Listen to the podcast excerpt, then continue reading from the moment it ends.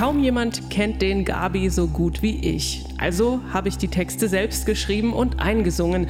Es war aber nie meine Absicht, ihn zu kopieren. Das würde man mir auch gar nicht abnehmen. Das sagt Robot Girl, eine Hälfte der deutsch-amerikanischen Freundschaft über das neue Album Nur noch einer, das er nach dem Tod seines Kollegen Gabi Delgado fertiggestellt hat und wie ihm das gelungen ist. Darüber sprechen wir gleich in Keine Angst vor Hits. Wir sind Martin Hommel und Anke Behlert. Hallo. Hi. Keine Angst vor Hits. Neue Musik bei Detektor FM. Dass Musik und gesellschaftlicher Aktivismus durchaus zusammengehen, das ist ja nicht neu. Und das macht sich auch die Organisation Sea-Punks zunutze, denn nicht nur Punkrock-Bands unterstützen diese Seenot-NGO. Näheres dazu gibt's heute in unserer Rubrik Popschnipsel und davor wie üblich drei neue Alben und drei neue Songs von der Playlist. Die Alben der Woche. Die deutsch-amerikanische Freundschaft. Das war eine Band aus Düsseldorf, die von einigen Musikkritikern und Kritikerinnen neben Kraftwerk und Can zu den einflussreichsten deutschen Bands im Bereich der elektronischen Musik gezählt wird. 1978 wurde sie gegründet und die bekanntesten Songs sind sicherlich Der Mussolini, Als wär's das letzte Mal und Verschwende deine Jugend. Ähm, die beiden Mitglieder, Gabi Delgado und Robert Girl, haben sich auch immer mal wieder ordentlich gezofft und die Band aufgelöst, aber dann auch wieder neu zusammengefunden. Und in den letzten Jahren sind sie auch ab und zu äh, aufgetreten. Im März 2020 ist Delgado dann überraschend gestorben und naja, damit war das Ende der Band besiegelt. Aber sie waren gerade drauf und dran, neue Songs aufzunehmen Themen, die jetzt auf dem Album nur noch einer erscheinen. Und was soll man sagen? Es klingt nach Duff.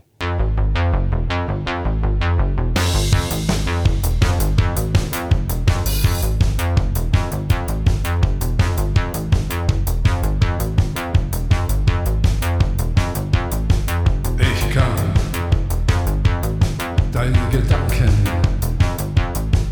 verstehen.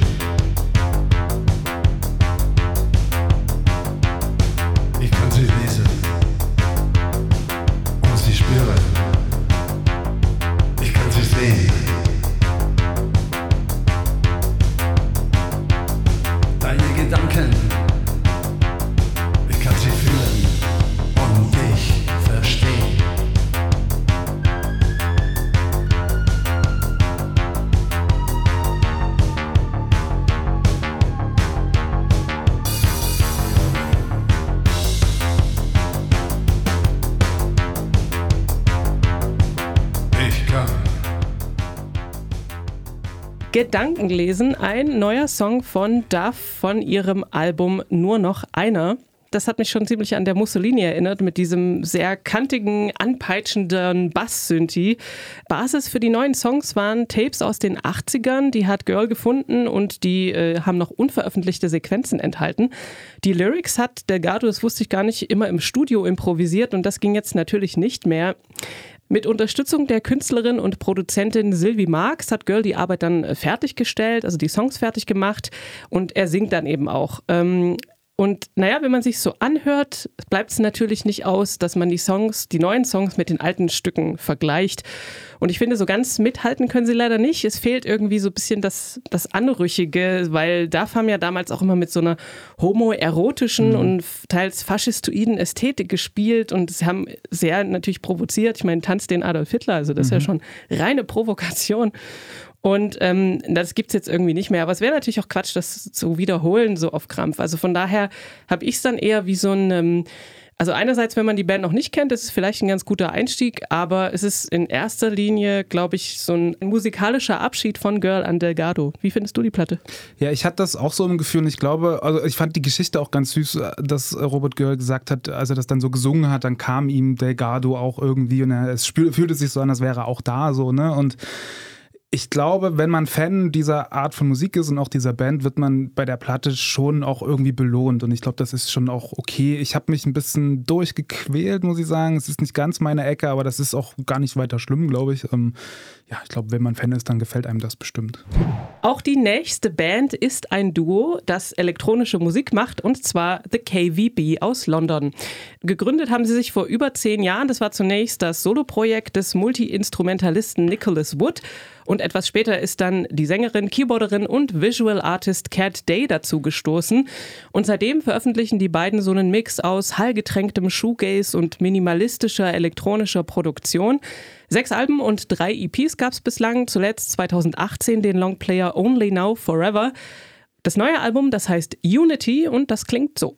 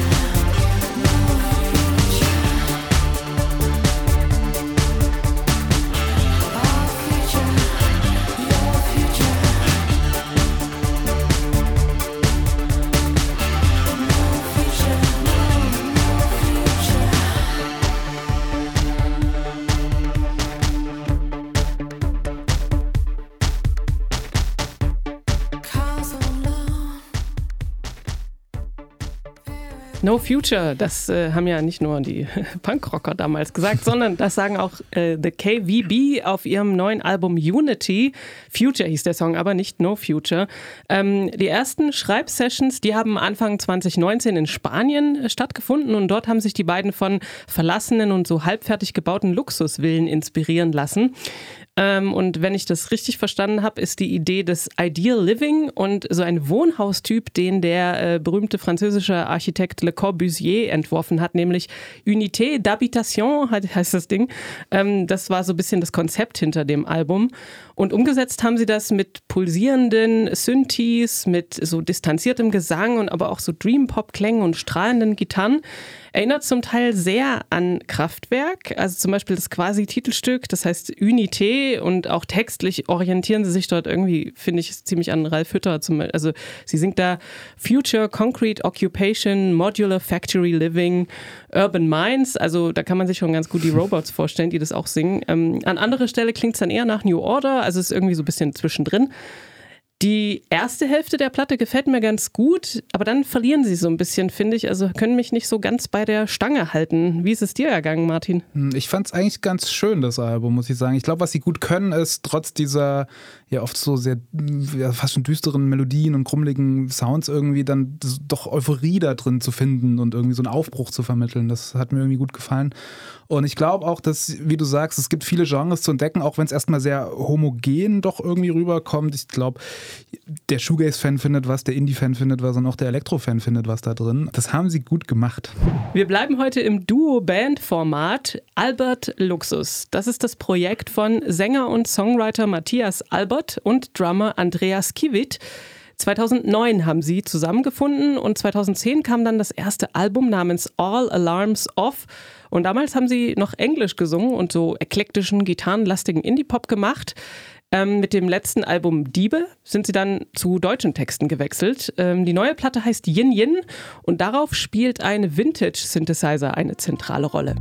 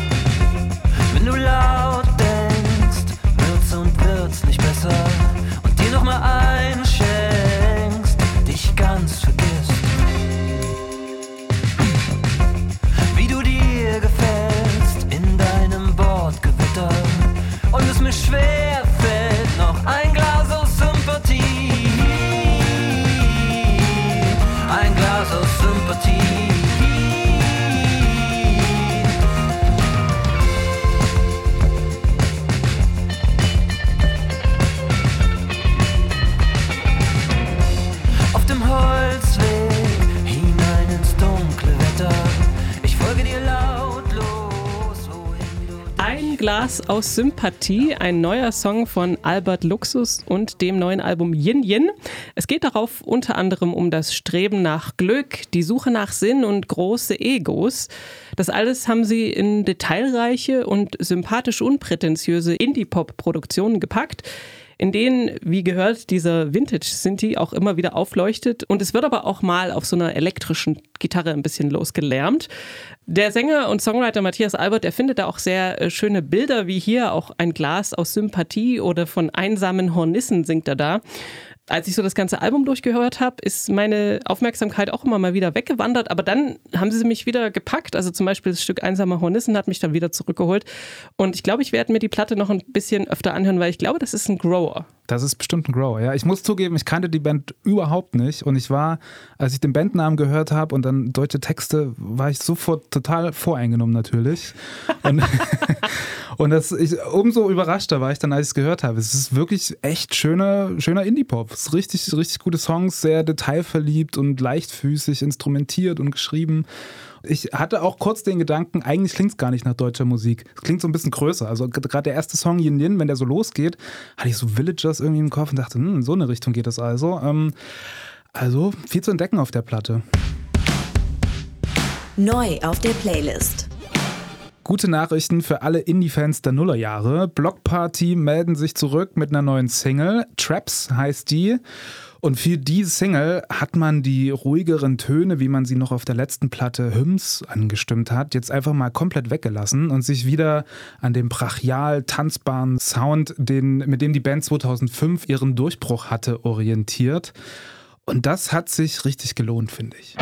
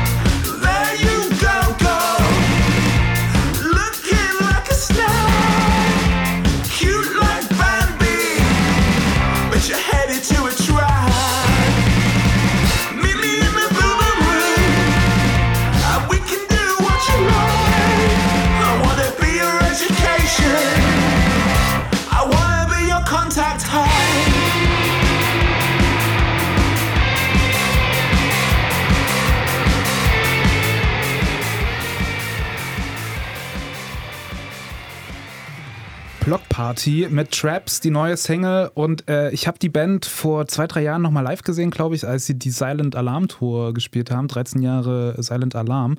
Und ich fand dieses Album damals, als es rauskam, war voll der richtige Moment. Und das war so der Sound der Band, den ich so geliebt habe. Und danach verlor, oder danach habe ich das so ein bisschen verloren irgendwie. Also es ging dann in so mehr elektronischere Richtung und es war dann nicht mehr das Blockparty, was ich so gut fand. Jetzt aber mit dieser neuen Single sind sie wieder genau da, wo ich sie immer haben wollte, glaube ich. Unfassbar guter Song, finde ich. Die lauten Gitarren, dieses Tempo und immer noch diese unfassbar guten Vocals von Kelly. Ich fand, es macht richtig Bock. Wie fandest du das? Ja, äh, ging mir genauso. Also ich war jetzt nie der große Block-Party-Fan und das alles ist mir auch so ein bisschen an mir vorbeigegangen, diese Veränderungen. Aber äh, man hat das Gefühl, sie wollen es nochmal wissen. Wir sind so. zurück. Das ja, schreibt genau. dieser Song so, ne? Äh, ja, ich, es wird ja wahrscheinlich auch eine neue Platte geben. Es wird eine neue Platte geben, das kann man schon verraten. Die wurde jetzt angekündigt, das sechste Album schon. Alpha Games wird es heißen, kommt am 29. April. Und dann sind sie auch auf Tour. Sie kommen im Mai dann nach Berlin und Köln. Da kann man sich das nochmal angucken, ob sie das durchhalten noch. It's okay not to be okay. Das ist das Thema der neuen Single Real Face von Sophia Portanet. Und da singt sie mit gewohnt starken Vocals von der Wichtigkeit, sich die eigenen Schwächen und Zweifel einzugestehen und sich nicht hinter einer Fassade aus guter Laune oder Make-up zu verstecken. Passenderweise ist Real Face dann auch so der direkteste und ungeschminkteste Song, den sie bisher rausgebracht hat. Und auch soundlich geht er irgendwie so ein bisschen in eine andere Richtung.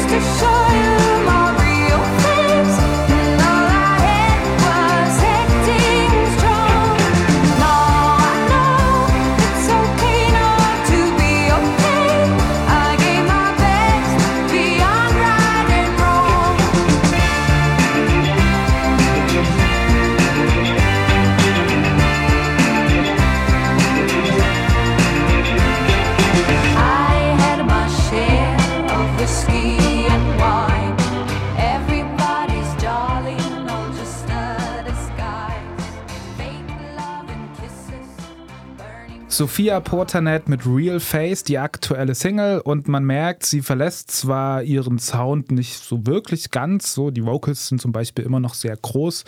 Ähm, es ist aber definitiv weniger 80er Jahre Synthi und weniger Retro und ich finde auch weniger kryptisch so im ganzen Herangehen irgendwie.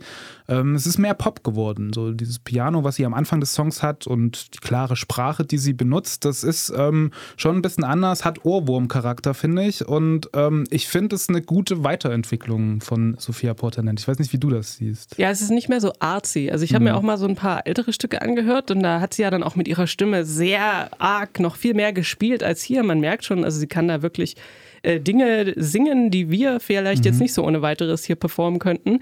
Aber das äh, wirkt jetzt alles nicht mehr ganz so übertrieben. Und ich habe auch gelesen, das fand ich ganz interessant, dass sie am 9. November 89 geboren wurde. Oh, okay. Zum Tag des Mauerfalls. Ja, sie hat die Mauer eingerissen. Es war gar nicht David Hasselhoff. Es war Sophia Portanet. Genau. Dieses Jahr wurde sie dazu noch mit dem VUT Award Beste Newcomerin ausgezeichnet und ich glaube, wenn man sich die Single so anhört, dann äh, weiß man, das hat sie sich auch verdient. Der britische Musiker Myers Keynes hat in den letzten Jahren immer wieder mit verschiedenen Kollaborationen auf sich aufmerksam gemacht, mit Alex Turner zum Beispiel bei den Last Shadow Puppets, Noel Gallagher war da auch mal mit dabei, Paul Weller, Lana Del Rey und Jamie T. Für seine neue Single hat er sich nun die Songwriterin und zweifache Grammy-Preisträgerin Corinne Bailey Ray ins Boot geholt. Auf Nothing's Ever Gonna Be Good Enough singen die beiden zusammen von dem Gefühl, alles in eine Beziehung zu stecken, aber nicht dieselbe Energie zurückzubekommen.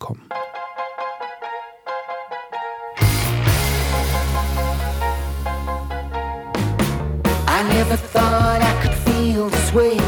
So much attention and so very little to say.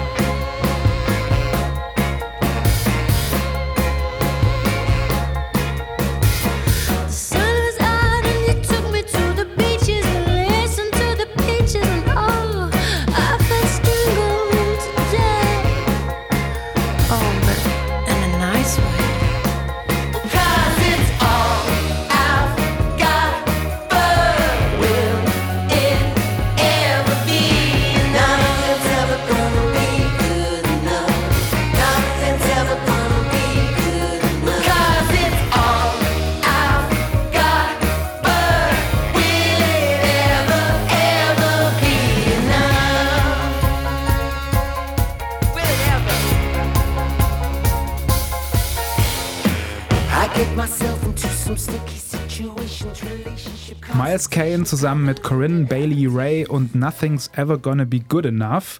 Die neue Single und trotz des etwas ja sehr oder trotz des so leicht traurigen Themas, den, was der Song hat, ist es ja dann doch recht positiv mit den ganzen Retro-Sounds da drin.